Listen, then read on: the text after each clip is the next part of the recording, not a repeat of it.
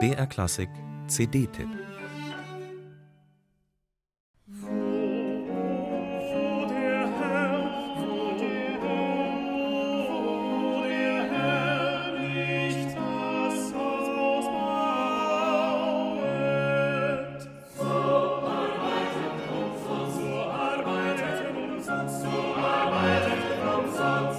Psalmen und Friedensmusiken sind die beiden letzten CDs dieser weltersten Schütz-Gesamteinspielung überschrieben.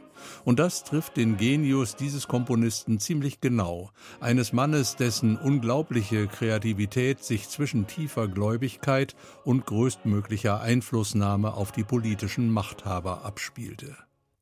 Während sich die erste der beiden finalen CDs den biblischen Inhalten widmet, entstanden die Werke der zweiten zu gesellschaftlichen und politischen Anlässen.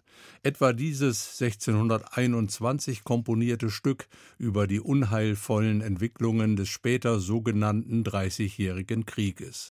Schütz selbst schrieb vermutlich den Text zu Teutoniam Dudum Belli.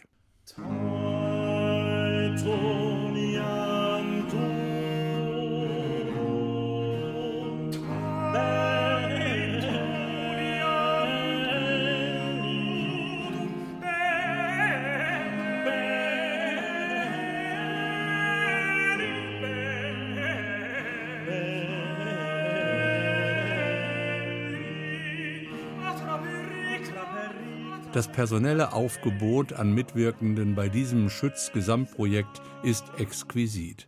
Sowohl die Gesangssolisten wie Gerlinde Seemann, Isabel Schicketanz oder Georg Poplutz, wie auch die instrumentalen Partner des Dresdner Kammerchores gehören zur Elite der historisch informierten Szene.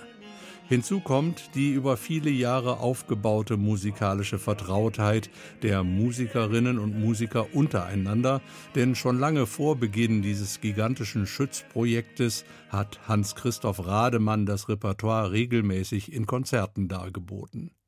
Die sängerische und intonatorische Qualität des 1985 gegründeten Dresdner Kammerchores ist dabei das Rückgrat des Ganzen.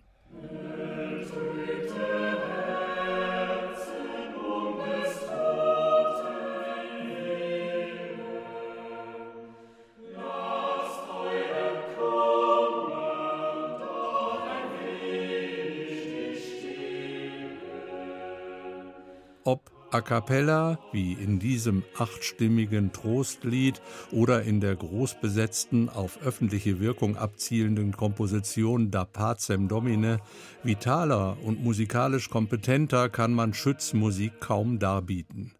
Die Adressaten dieser doppelchörig angelegten Aufforderung zum Frieden waren die Mitglieder des Kurfürstentages von 1627 in Mühlhausen.